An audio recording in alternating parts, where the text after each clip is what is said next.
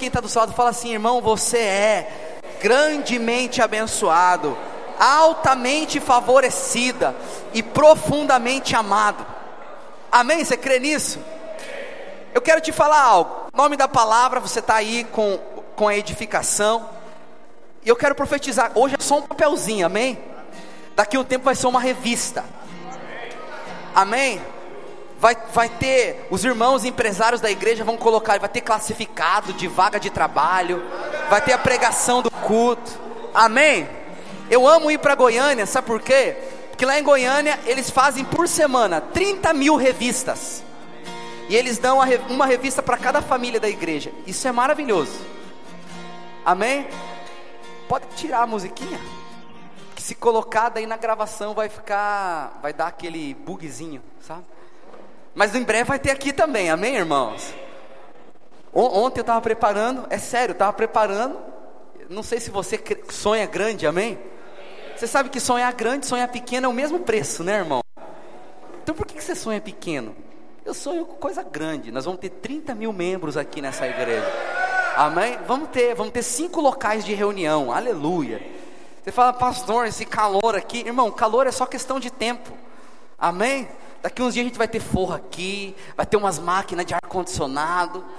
Vai estar tá tanto calor, daí vai estar tá frio, dizer, vai estar tá tanto frio que os irmãos vão chegar nos servos lá. Ó, não tem como dar um, uma amenizada no ar, está muito calor. Quer dizer, está muito frio.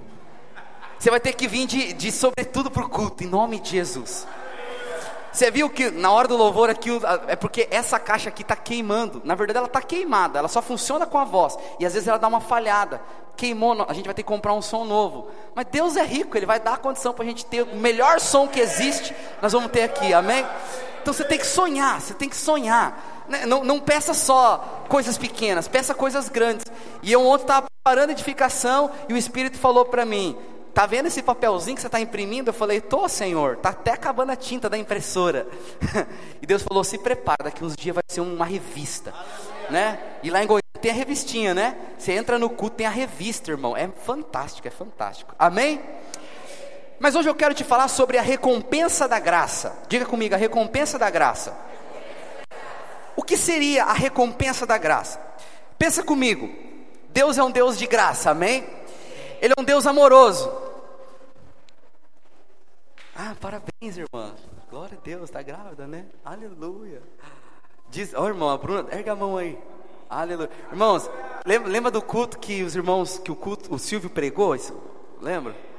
Os irmãos falaram, pastor, deixa o Silvio sendo pastor da igreja. Eu falei, não, não, ainda não. Né? Meu púlpito. Mas vai ser, pastor, aleluia. Cadê o Silvio? Aqui. Lembra que você profetizou lá e tal? A Suzane mandou, eu devia ter lido, né? Nossa, esqueci, perdão, irmã. A Suzane mandou mensagem para mim da conversa. O Silvio profetizou que a irmã da Suzane ia engravidar, faz esses dias aqui no culto. Um mês. E daí diz que a Suzane chegou em casa e mandou mensagem para a Bruna dizendo que ia engravidar. E a irmã está grávida, irmão. Isso é poderoso. Amém? Isso é poderoso. Eu falo, uau! Uau! Veja só, semana passada a Larissa testemunhou que ela tinha escoriose e foi curada aqui na, nos 21 dias de oração. Cara, isso é coisa é coisa grande, irmão coisa grande, aleluia. Deus é bom, amém? Veja, esse é o nosso Deus. Ele é um Deus de graça, ele é um Deus, ele é um Deus bom, que quer dar boas coisas, que quer mover por nós, que se preocupa com cada detalhe da nossa vida. Eu falo, eu, entro, eu vou no mercado, quando eu entro lá no, no estacionamento do Bavaresco, quando eu estou chegando perto do Menim, eu já falo, Senhor, prepara a vaguinha bem na frente da porta. Você fala, pastor, mas eh, Deus não tem coisa mais importante. E eu respondo, irmão, tem coisa mais importante do que agradar o coração do seu filho? Tem coisa mais importante do que ver o seu filho feliz? Tem coisa? Quem aqui é pai? Tem coisa melhor, irmão, do que você chegar e o teu filho falar, papai, ou então mamãe? Sim ou não? Não tem coisa melhor, então eu falo, papai, deixa a portinha lá, a vaguinha na, na, na porta do mercado. Eu te falo, raramente eu não estaciono o carro bem na porta do outro lado, porque na porta do Bavaresco tem a vaga lá de de idoso e, e preferencial, né? Mas eu estaciono na frente ali, sempre tem a vaguinha. Porque Deus é um Deus que se preocupa com a gente nos detalhes, amém, irmãos? Ele, ele já preparou a vida abundante. A vida abundante é uma vida que está disponível hoje. Semana passada eu falei que nós somos herdeiros do quê? Herdeiros do mundo. E muitos irmãos esperam as bênçãos de Deus no futuro. Diga comigo assim: as bênçãos de Deus não estão chegando, elas já chegaram. Amém, irmãos? Por que, que tem gente que não desfruta o que Deus tem? Porque ele está sempre pensando: vai chegar, vai acontecer, vai acontecer milagre.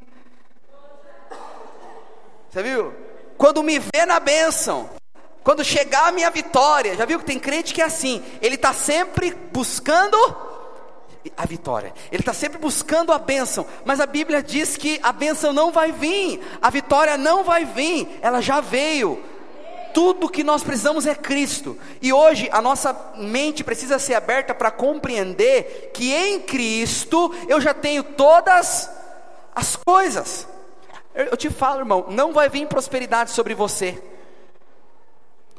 A prosperidade vai se manifestar em você porque a prosperidade já está em você. Amém? Você já viu gente orando para ser mais manso? Quem já falou, Deus me faz mais manso? Senhor, me faz menos ansioso. Gálatas, capítulo 5, a partir do verso 19 diz: Mas o fruto do Espírito é bondade, longanimidade, mansidão, domínio próprio, alegria, lembra? E contra estas coisas a lei. Então veja, o fruto do Espírito é mansidão. Eu te pergunto, onde está o Espírito?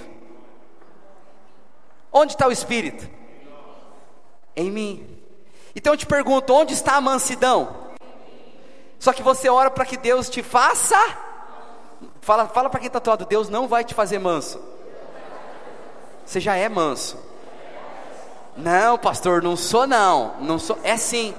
Só que você ainda, olha só, presta atenção. Você ainda não entendeu por re, porque o que eu estou te falando aqui é algo espiritual, não é natural. Irmão, se você sair da tua casa para ouvir ou para vir aqui ouvir uma palestra, você está no lugar errado. A gente não dá palestra. Eu, às vezes eu vejo, né, as igrejas que falam palestra. Isso aqui não é palestra. Palestra, você pega alguém inteligente, e alguém inteligente dá uma palestra boa. Aqui não tem ninguém inteligente, a gente quer ouvir a palavra de Deus, que é viva, é o Evangelho que, que nós queremos ouvir. Quem pode dizer glória a Deus? Não queremos ouvir coisas é, motivacionais, não, nós queremos ouvir o Evangelho. Só que a mansidão, o domínio próprio, a longanimidade, paciência, né? Paciência é longanimidade. O que é longanimidade? É você demorado em irar-se, quem quer ser mais longânimo? Você quer ser mais. Vai lá, vai lá. Não, tem gente que é o pavio curto. Esse não, ainda não manifestou a longanimidade. Mas eu te falo, a longanimidade já está em você. Você só precisa ter revelação que ela já está aí, para disposição tua. Eu te digo, tudo que você precisa você já tem, porque você é herdeiro do mundo. Lembra o texto que nós lemos semana passada? Tudo é vosso. Diga, tudo é meu. Bata a mão no peito e fala assim: tudo é meu. O que, que você precisa? Tudo é teu. E a Bíblia fala que vós sois de Cristo. E Cristo é de Deus. Veja, esse Deus nos deu tudo. Diga, Deus me deu tudo. Esse tudo, no original hebraico, sabe o que, que significa? Irmãos, a palavra tudo no original hebraico, sabe o que significa, Rubens? Tudo em hebraico significa tudo. É profundo, né, irmão? Tudo, tudo que você precisa já tem, já é teu, já está à tua disposição. Mas, todavia, porém, contudo, tem gente que não usufrui, tem gente que não desfruta. Mas aqueles que desfrutam, Aqueles que creem, porque para desfrutar você não tem que fazer nada, você tem que simplesmente crer. É, você tem que crer. Eu, eu percebi o olhar assim, tem que fazer nada? É, não tem que fazer nada. A tua parte é crer. Lembra uma musiquinha antiga? Não tenha sobre ti qualquer cuidado ou distração. Não conhece, né? Daí o refrão diz: É meu, somente meu, todo trabalho. E o teu trabalho é descansar em mim. Vê, a música diz: Não tenha sobre ti qualquer cuidado, qualquer que seja, pois um somente um, um só cuidado seria muito para ti. Deus fala, um só cuidado sobre você mesmo é muito para você. E daí o refrão volta dizendo: É meu, somente meu. Veja, tudo é trabalho do Senhor. A minha parte é crer, a minha parte é concordar, a minha parte é simplesmente dizer: Deus é verdadeiro e eu sou mentiroso. Se Ele disse, então é verdade. Quem pode dizer amém?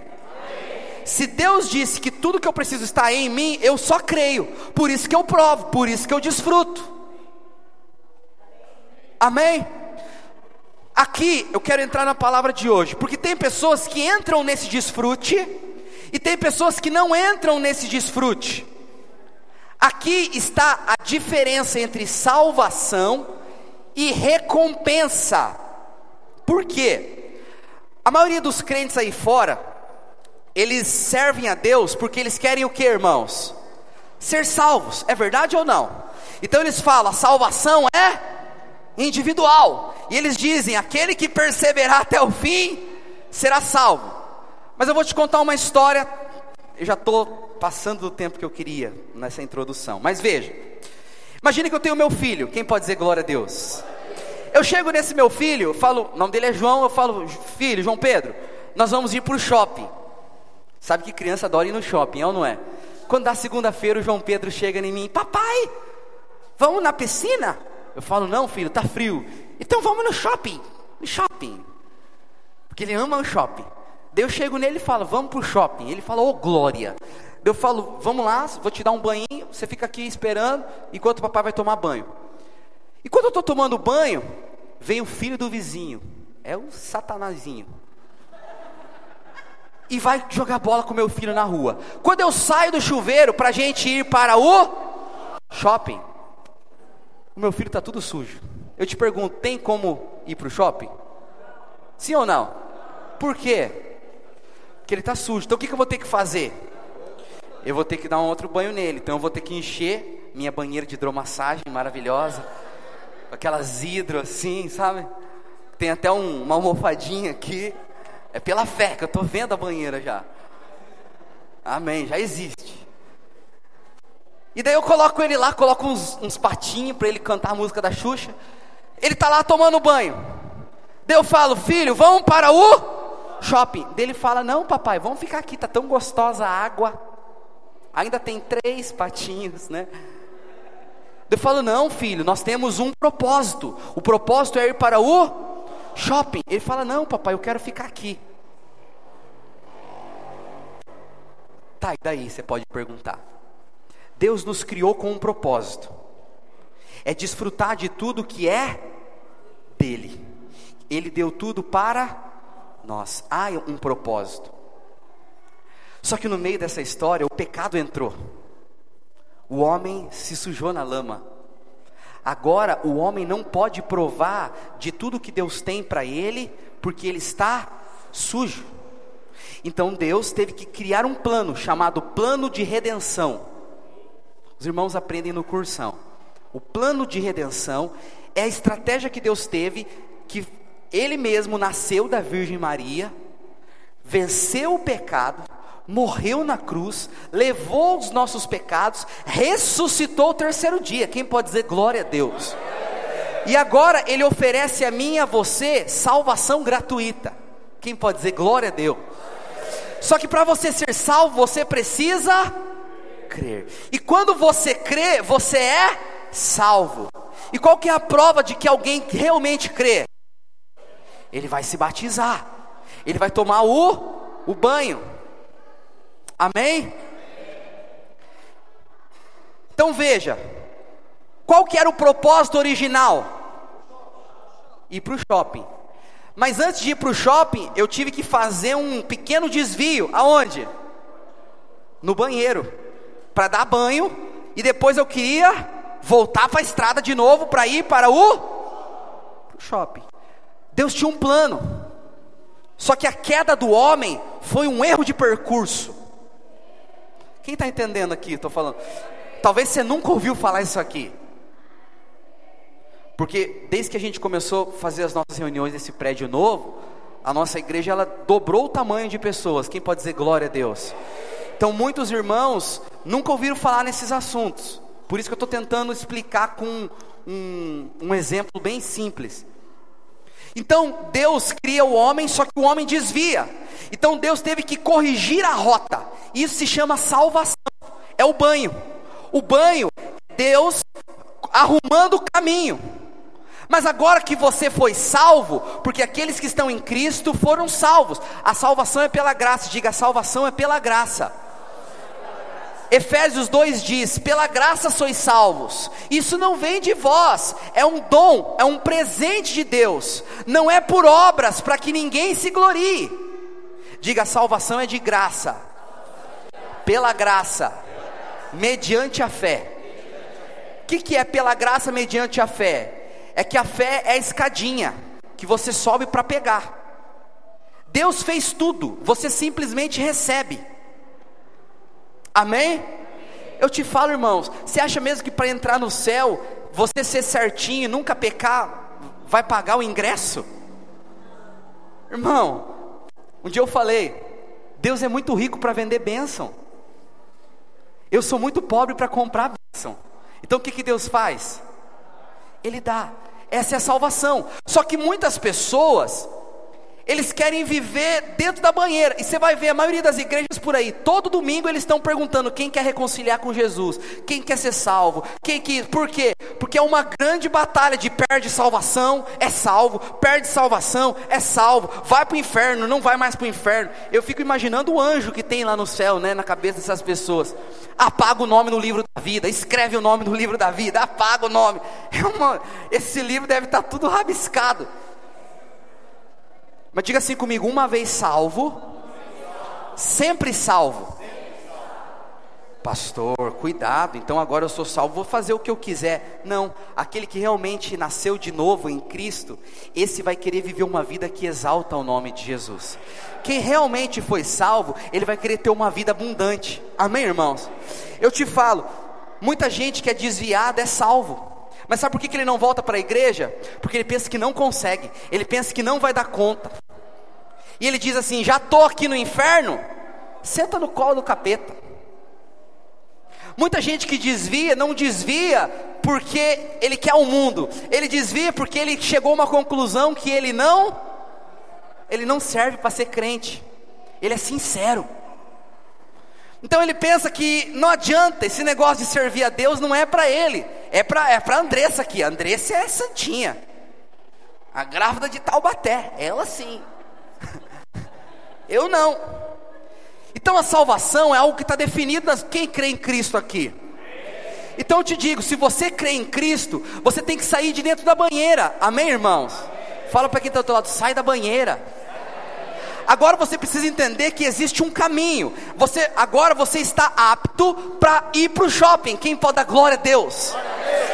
E eu quero te falar, Aqueles que vão para o shopping com Jesus, aqueles que entendem o propósito, aqueles que têm os olhos abertos e falam: opa, então eu já recebi graça, eu já fui salvo, eu já fui perdoado, então significa que agora eu posso servir a Deus? Sim, Significa então que nada mais me impede de ser útil nas mãos de Deus?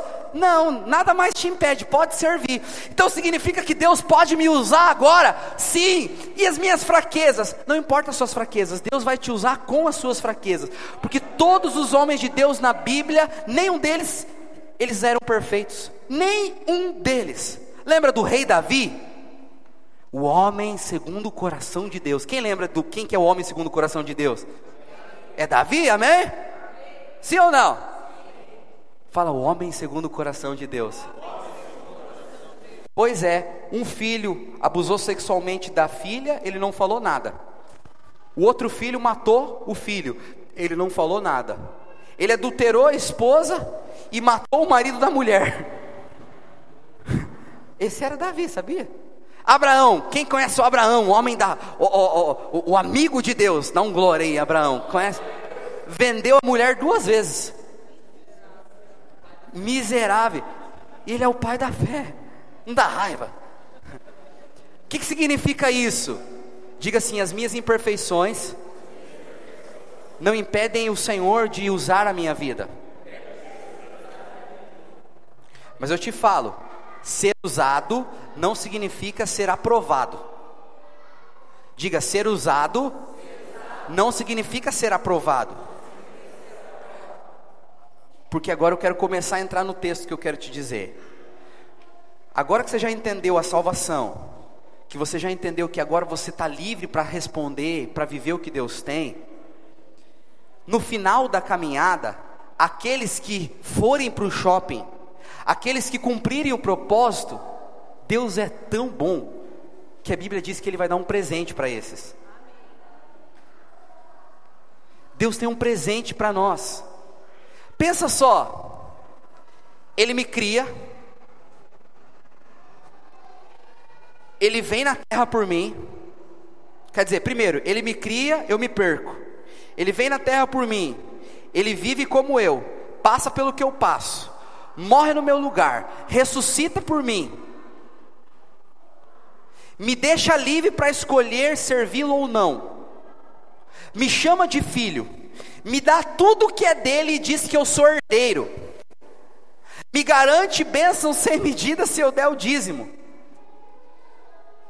diz que eu sou imagem e semelhança dele. Eu te pergunto, você coloca o teu nome, você assina, bota a mão no fogo por qualquer pessoa? Sim ou não? Você colocaria a tua foto na frente de qualquer empresa aí? Quando chega na temporada, você bota a foto de qualquer político na, na traseira do teu carro? Você faz isso? Você não faz, por quê? Você não dá a tua cara a tapa para qualquer pessoa, é verdade ou não? Mas Deus dá a dele para nós. Porque Ele nos criou a imagem e semelhança dele. Olha o quanto esse, esse Deus, com toda reverência, amém, irmãos? Não parece que Deus ele é meio irracional? Sim ou não? Como que pode ele acreditar em alguém como eu? Como pode chamar alguém como eu de filho?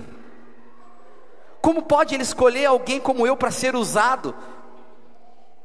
E como pode ele olhar para mim e dizer: Eu quero fazer muitas coisas através das suas mãos, eu quero usar a sua boca para alcançar muitas pessoas? É muita graça de Deus. É muita graça de Deus, Deus olhar para mim no meio de um mundo cheio de pessoas tão mais espertas, tão mais bem preparadas, tão mais bem qualificadas. Poucas são mais bonitas, eu vou te dizer. Mas tem alguns aí que é mais bonito que eu.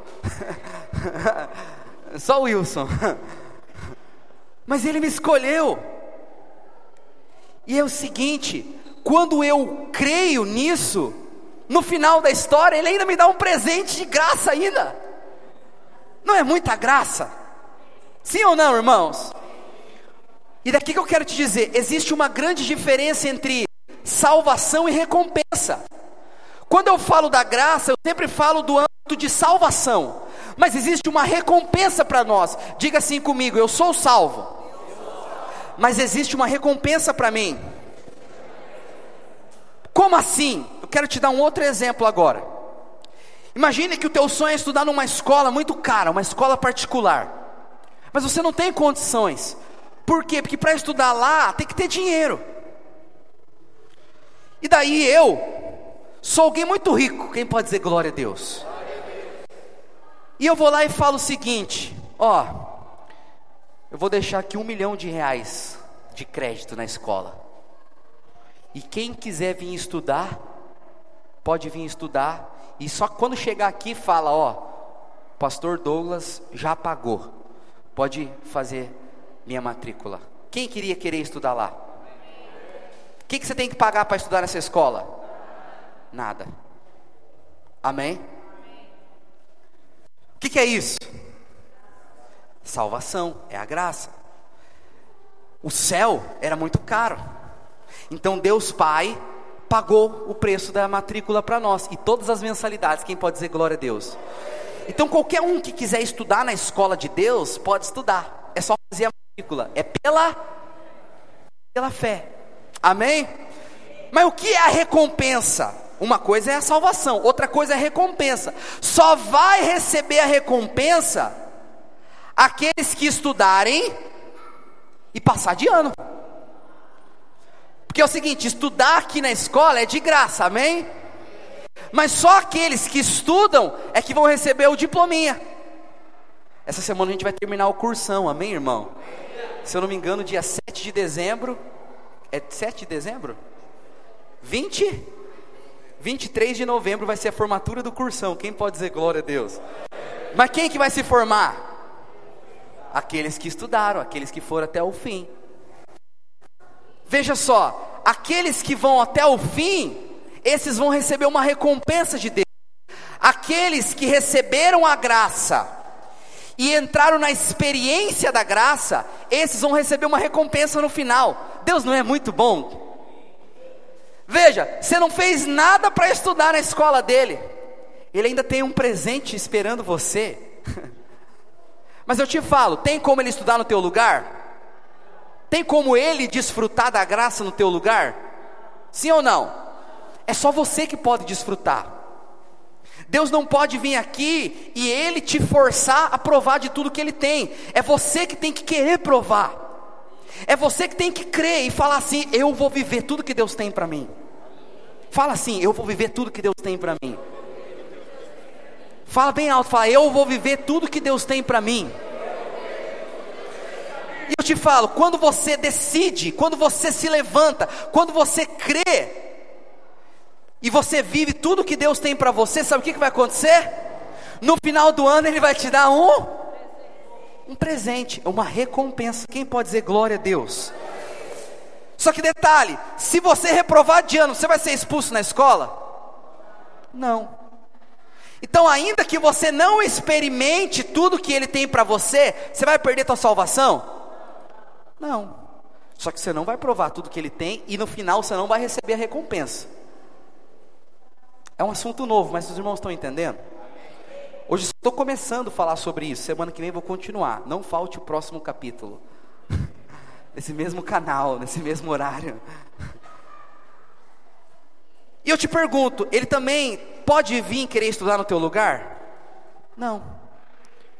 Eu te falo, a diferença entre salvação e recompensa é essa. Se você não entende que uma coisa é você ser salvo, outra coisa é você receber a recompensa, muitos versículos da Bíblia vão ficar confusos na tua cabeça. Um exemplo, a Bíblia diz em Mateus 22, 14: Muitos são chamados, poucos são escolhidos. O que, que a Bíblia está querendo dizer aqui? Muitos estão matriculados na escola, mas poucos vão passar de ano. Entendeu? Só que as pessoas aí fora pensam o quê? Muitos têm oportunidade de conhecer Jesus, mas poucos são salvos. É isso que eles pensam aí fora. Que eles falam, é muito difícil ser salvo. Quem já ouviu isso? Esses dias eu estava vendo um pregador na internet, e eu te falo, cuidado com internet e televisão. Eu não sei o que, você faz na tua hora vaga. Eu escuto pregação. Quando eu não tenho nada para fazer, eu escuto pregação. Eu amo ouvir pregação. Quem mais gosta? Não, glória a Deus. É sério. Eu estava vendo um pastor aí famoso na televisão. Sábado de manhã, passa o programa dele. Ele estava pregando. Ele falou assim: Esse povo aí que fala que é salvo. Eu sirvo a Jesus há 40 anos e não sei se eu sou salvo. Naquela hora eu falei: Meu Deus do céu. Imagine o sofrimento que vive o povo dessa igreja. Eles estão sempre com medo de Deus. Você não tem que servir a Deus porque você quer ser salvo, irmão. Você tem que servir a Deus porque Ele é tão bom com você, Ele é tão maravilhoso, você não consegue viver longe dele. Ele é tão maravilhoso, Ele é tão gracioso, Ele é tão bom, que eu não consigo ficar longe dele. Por Ele eu aguento até esse calor aqui, irmão. Por Ele eu aguento até ficar no culto me abanando. Aleluia. É verdade ou não? Por ele eu enfrento o trânsito. Por ele, irmãos, eu pago o preço que for preciso. Por quê? Porque ele é tão bom, ele é tão gracioso, ele é tão maravilhoso que sabe o que, que eu faço? Me levanto para servi-lo. Spurgeon diz que foi visitar uma irmã da igreja dele, um grande pregador. E aquela irmã já estava quase falecendo, estava velhinha. Quando ele chega na casa dela, ela pergunta: Pastor, você quer uma água? Ó oh, irmã, se você tiver uma água, eu aceito. Então sente-se no sofá que eu vou ali na cozinha, eu já volto. Enquanto ela foi na cozinha pegar água, ele viu que em cima do, do sofá tinha um quadro. E naquele quadro tinha várias coisas escritas. Quando ela volta, ele pergunta, irmã, o que é o que está escrito nesse quadro? Ela fala, ah, Durante muitos anos eu trabalhei com uma senhora muito rica que faleceu. E antes dela falecer, ela me deixou esse quadro de lembrança. E como eu não sei ler, coloquei aqui na parede. E está aí. Mas quanto tempo que está aqui na parede? Ah, pastor, faz uns 30 anos. Daí ele olha para a mulher e fala assim: Minha irmã, esse quadro não é só uma lembrança, é um testamento que diz que tudo que era daquela mulher agora é teu. E você está há 30 anos vivendo como uma pobre senhora. Mas a verdade é que você é muito rica. O que quer dizer isso?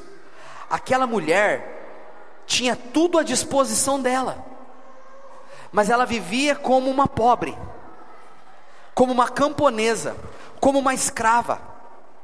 E muitos irmãos, eles vivem assim. A salvação já nos deu tudo o que precisamos. Quem pode dizer glória a Deus? Mas muitos irmãos não entendem que já é deles. E o que, que eles fazem? Eles pegam a salvação, colocam na parede da casa e continuam vivendo a vida deles. Você conhece pessoas que vivem assim? Sim ou não? Abre um texto comigo, fazendo favor. Romanos 8, 31. Várias vezes na Bíblia você vai ver essa expressão. Diz assim: Aqui conclusão, pois. A, a NVI não tem? Vê se não tem NVI. É, não, essa daqui é King James. Mas vai sair mesmo, vai lá, um, dois, três. Aí, essa, essa é a NVI. Que diremos, dá até para baixar o volume do microfone, fazendo favor. Que diremos, pois, diante destas coisas? Se Deus é por nós. Veja só, isso aqui é o testamento de Jesus, amém? Amém? Aquele que não poupou seu próprio filho, mas o entregou por todos nós, como não darás juntamente com ele de graça? O que, que você precisa? Tem gente que quer merecer a bênção de Deus. Mas a Bíblia fala, irmão, se Ele deu o filho dele por você, sabe que Ele não vai te dar tudo de graça? Quem fará alguma acusação contra os escolhidos de Deus? É Deus quem os justifica.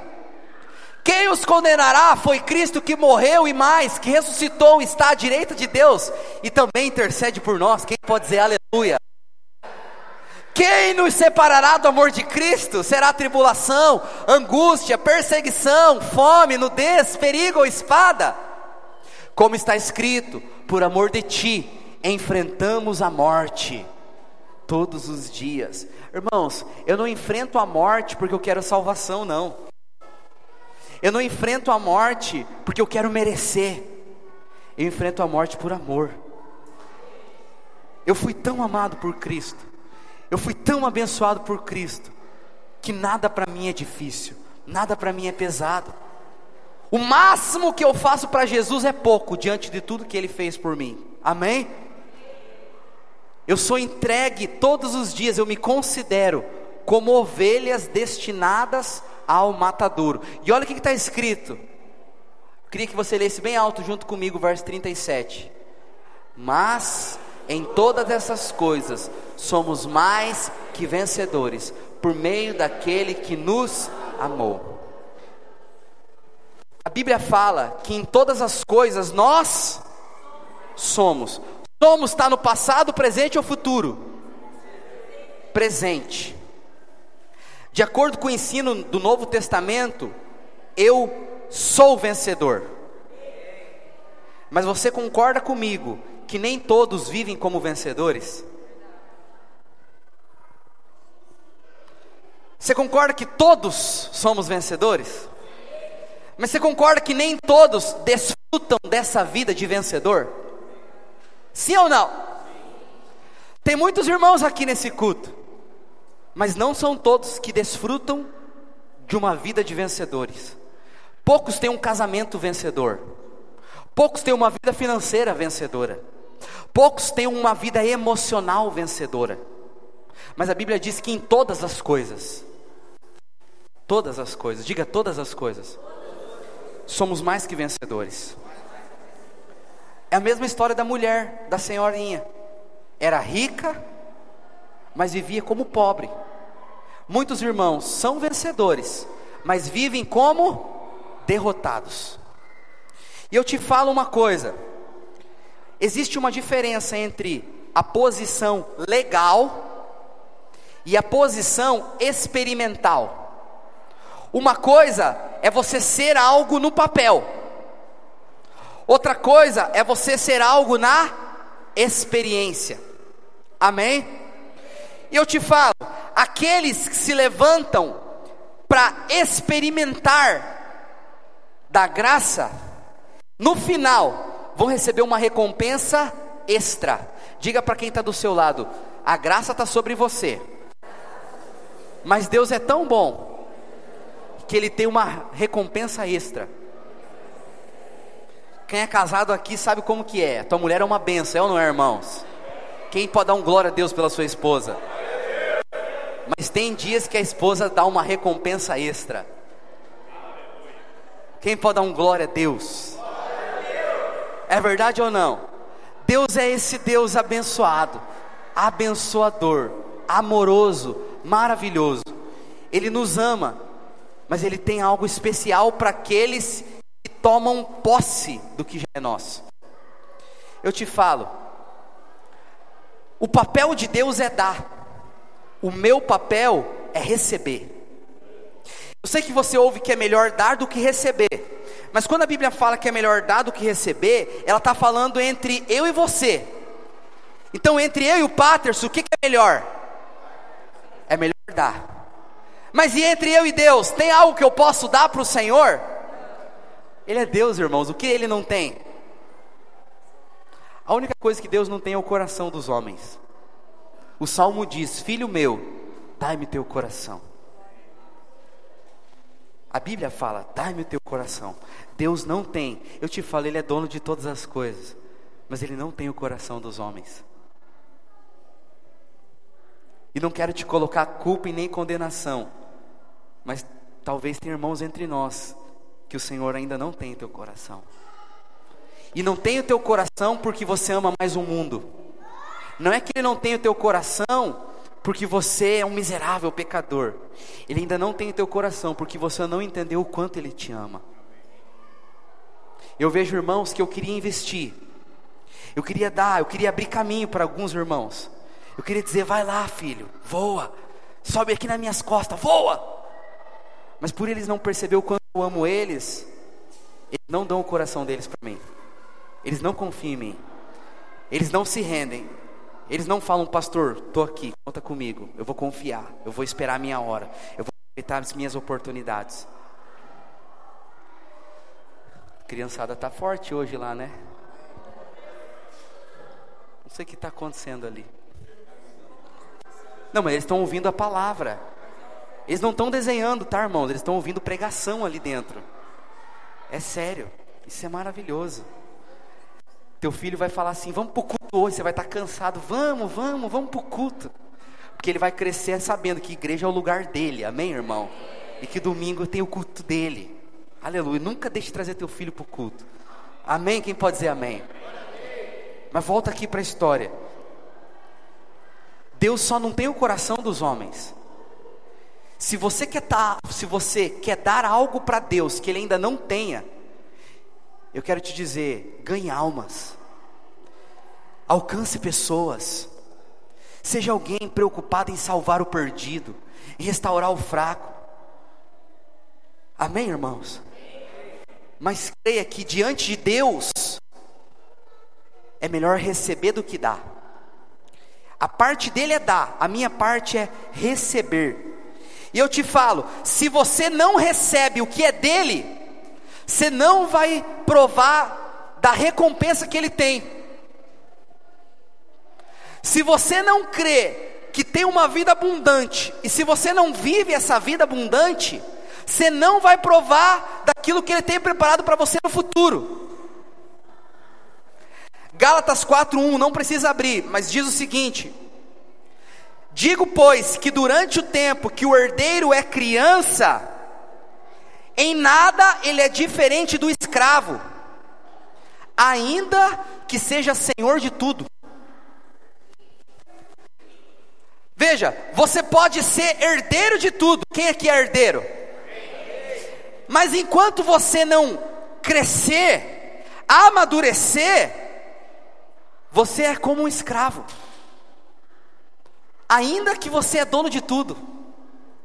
Não é, não te traz um, um, um trem aqui dentro, assim, você fala, meu Deus, eu sou herdeiro de tudo, mas mesmo assim eu posso cair no erro de viver como um escravo. É assustador isso, né? Existem crentes que, mesmo sendo filhos, vivem como qualquer pessoa mundana. E eu te falo, irmãos, uma coisa é você ser vencedor na teoria, todos são, amém?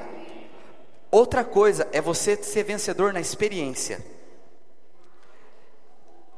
E aqui eu quero te contar uma boa notícia, que eu te falei que você ouve boas notícias. Quanto tempo você pensa em viver aqui na terra?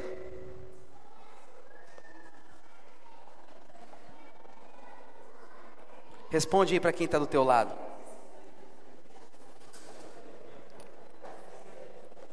Hã? Não, quantos anos você quer viver? 120, é, a Bíblia fala 120. Expectativa média de vida do brasileiro hoje é 84 anos, 86, se eu não me engano.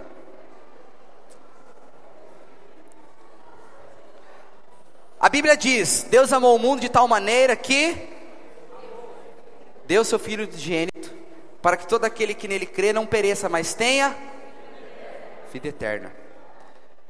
Só que aqui na terra, você vai viver 80 anos. Quem quando chegar nos 80 vai estar dando glória? O irmão de Narte não veio hoje. Ele está doentinho. Vai fazer uma visita para ele essa semana, amém, irmãos? Vai lá, passa na casa dele. Falou, irmão, senti tua falta no culto. O irmão de Narte é o nosso paizão. Ele tem 93. Ô oh, glória! E ele é crente, irmão. Ele é crente. Esse aí, ele senta bem onde o irmão Altino tá. Hoje o irmão Altino acho que deve ser o nosso paizão aqui essa noite. Aleluia. Mas veja, 80 anos, dá mais ou menos isso aqui. Porque a Bíblia fala que em Cristo existe toda uma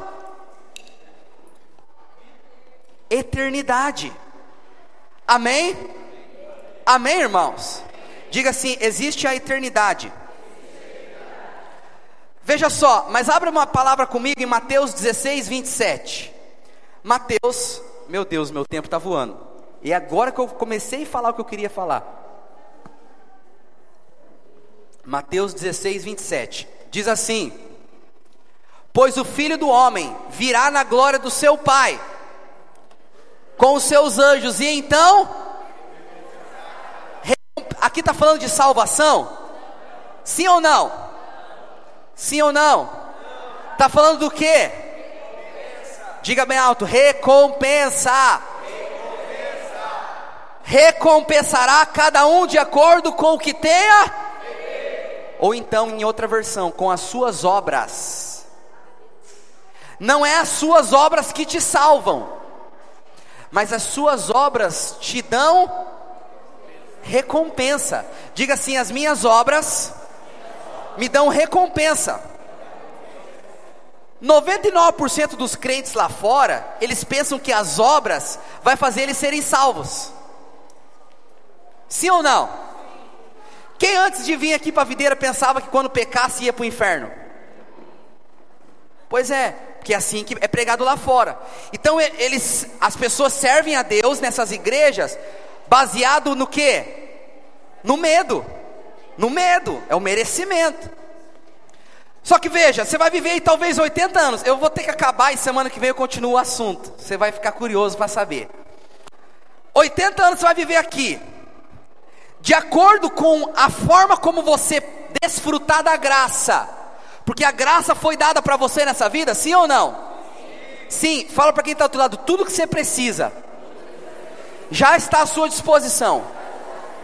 Tudo que você precisa é teu. É só provar. É só experimentar. É só se posicionar. Quem crê nisso, dá um glória a Deus. De acordo como você viver essa vida aqui, a Bíblia fala que você vai receber uma recompensa. Essa aqui, pastor, mas é a minha vida eterna que é a recompensa? Não. Diga assim: a vida eterna não é a recompensa. Fala para quem está do teu lado: a vida eterna não é a recompensa. Abra comigo lá Apocalipse 11, 15. E semana que vem eu vou falar só sobre isso. Hoje eu só quero te mostrar o que é a recompensa. Obrigado, amado. A vida eterna é uma recompensa, sim ou não? Sim ou não? Não.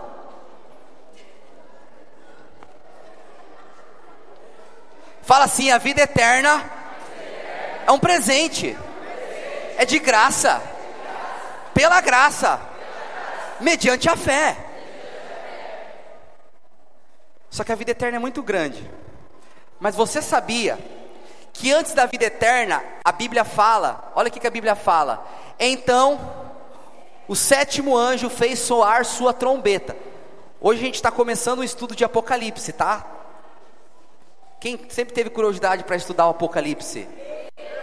Semana que vem não falte o culto, que eu estou acabando. Aconteceram no céu fortes vozes e proclamavam: o reino do mundo se tornou do nosso Senhor e do seu Cristo, e ele reinará pelos séculos dos séculos. Quero te dizer uma coisa. Hoje nós vivemos no tempo da graça. Amém?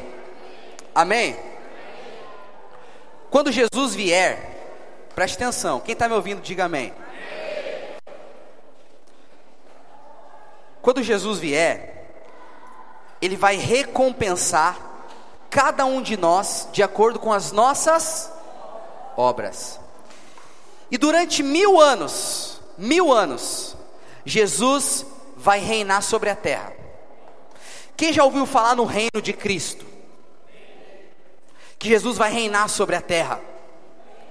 Esse reino de Cristo vai durar mil anos. Só que é o seguinte: nesse reino que vai durar mil anos, só vai reinar com ele aqueles que desfrutaram da graça. Só vai reinar com Cristo aqueles que passaram de ano. Só vai reinar com Cristo aqueles que vão receber o diplominha. Amém? Pastor, e depois dos mil anos? Vai começar o que você ouviu falar sobre vida eterna.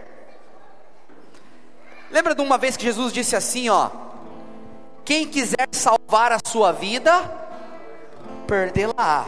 Mas quem perder a sua vida por amor a mim, Jesus está falando do reino.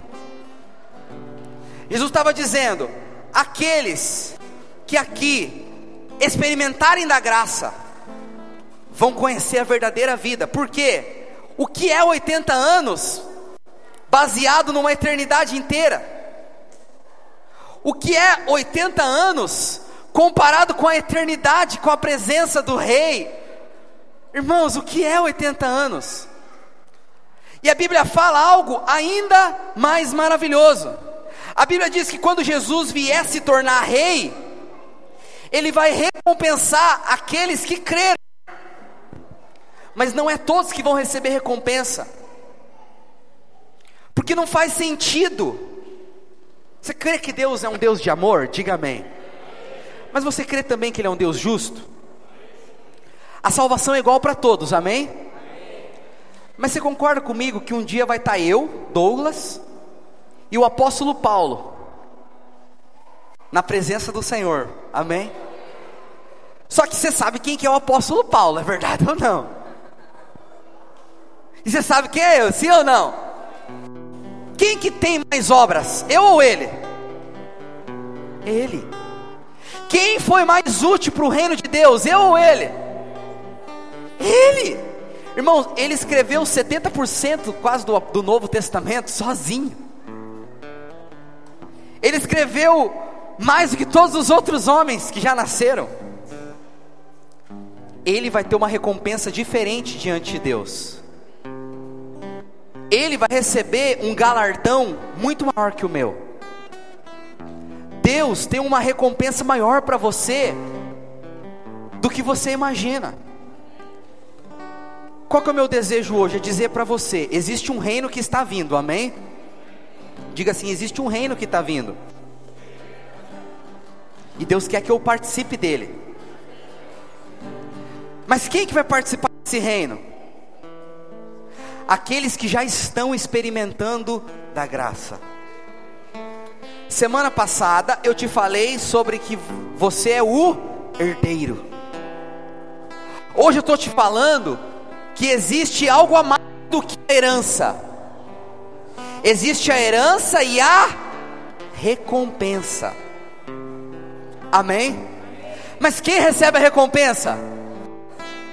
Quem prova da da graça ou da herança. Diga assim comigo: só recebe recompensa quem prova da herança. Eu queria que você ficasse de pé agora. Vamos encerrar a nossa reunião.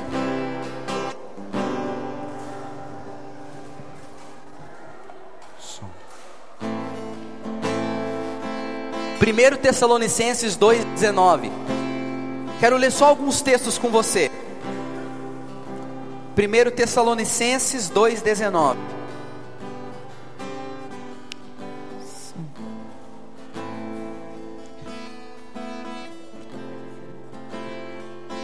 Todavia, quando nosso Senhor Jesus retornar, veja, isso aqui está falando de salvação? Sim ou não? Não, está falando da volta de Jesus, é recompensa. Será a nossa esperança, alegria ou coroa? Diga coroa. Você concorda comigo? Quem que recebe a coroa? O vencedor. Lembra quem já assistiu as Olimpíadas aqui?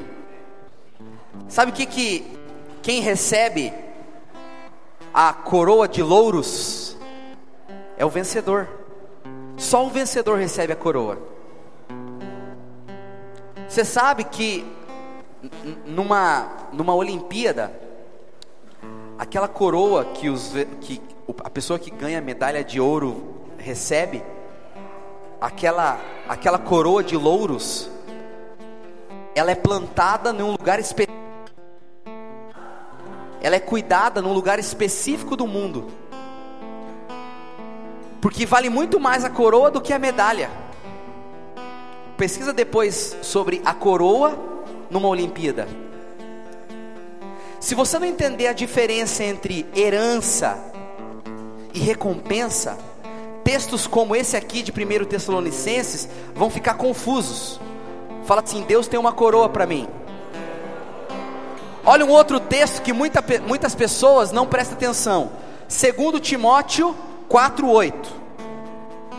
2 Timóteo 4,8 diz: Agora já está reservada a coroa. Por que, que Paulo falou que está reservada a coroa? Porque ele completou a carreira, guardou a fé. Em outras palavras, ele tomou posse da herança. E por ele ter tomado posse da herança, agora tem o que esperando ele? Uma coroa, uma recompensa. Percebe que é diferente? Uma coisa é herança, outra coisa é recompensa. Irmãos, eu te falo, isso aqui é assunto profundo de teologia, chamado escatologia bíblica. Outro versículo, Tiago 1,12. Tiago 1,12. Tem muitos textos, eu só quero ler alguns. Feliz a pessoa que persevera na provação, porquanto após ter sido aprovada receberá. Tem gente que lê isso aqui e pensa que está falando do quê? De salvação. Ó, oh, se você passar na prova, você vai ser salvo. Não! Se você passar na prova, você vai receber recompensa. A salvação, você não tem que passar por prova. A salvação você precisa crer. Mas quem passar pela prova vai receber a coroa. Quem está entendendo, diga amém. O meu desejo hoje é que você entenda que há uma recompensa te esperando. Receber o prêmio da coroa da vida que Deus prometeu aos que o amam. Aleluia, aleluia, aleluia. 1 Pedro 5,4, coloca para mim. Esse, esse texto é poderoso. Ora, assim que o Supremo Pastor se manifestar, aleluia. Eis a coroa da glória. Irmãos, e o último texto que eu quero ler com você, Apocalipse 3:11. Diz assim: Eis que venho sem demora. Conserva o que tens, para que ninguém tome a tua. Fala para quem está do teu lado, Deus tem uma coroa para você. Fala para quem está do outro lado, fala, Deus tem uma recompensa para você.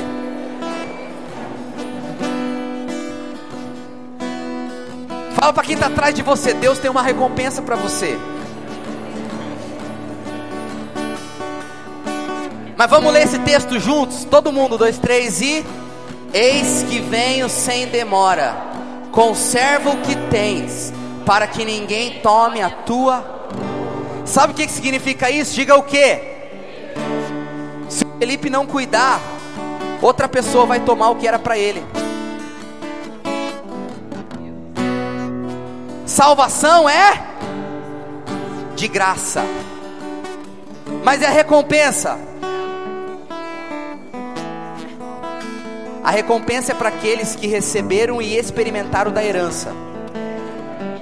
Eu te falo, você já ouviu falar que Deus começou a mover nessa cidade através de alguma igreja? Eu já. Deus tinha uma recompensa. Só que os homens eles não aprendem o valor da recompensa. Alguém aqui já queria muito abençoar alguém? Sabe, você estava louco para abençoar, mas a pessoa não ajudou. Em vez de dar para ele, você teve que dar para o outro. Alguém já, teve, já fez isso?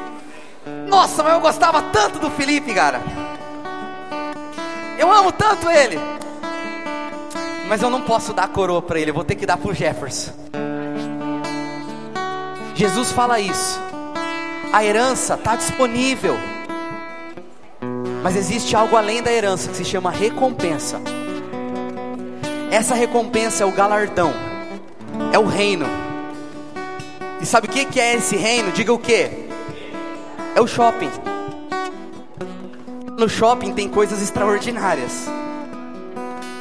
Muitos crentes aí fora, eles estão servindo a Deus porque eles só querem ser salvos. Eu não quero ser salvo, eu já sou salvo. Mas eu quero reinar com Cristo. Sabe por que, que eu estou aqui? Diga por quê. Porque eu, eu fico pensando como que pode. esse Deus me amar tanto, acreditar tanto em mim, e ainda ter uma recompensa, só pelo simples fato de eu acreditar nele. Quem serve a Deus pela lei, serve assim: tudo é baseado no merecimento, e se ele merecer, ele vai agradar a Deus. Se ele agradar a Deus, ele vai receber a sua salvação. Quem se relaciona com Deus pela graça, serve a Deus porque Deus o ama. Ele se sente tão amado por Deus que ele vai provar tudo que Deus já deu para ele. E quando ele experimenta Deus tem para ele, no final ele recebe um prêmio. Não é maravilhoso isso? É maravilhoso isso. Semana que vem, eu quero te convidar para estar aqui no culto e trazer uma pessoa. Por quê? Vai ser o último dia das nossas inscrições do encontro.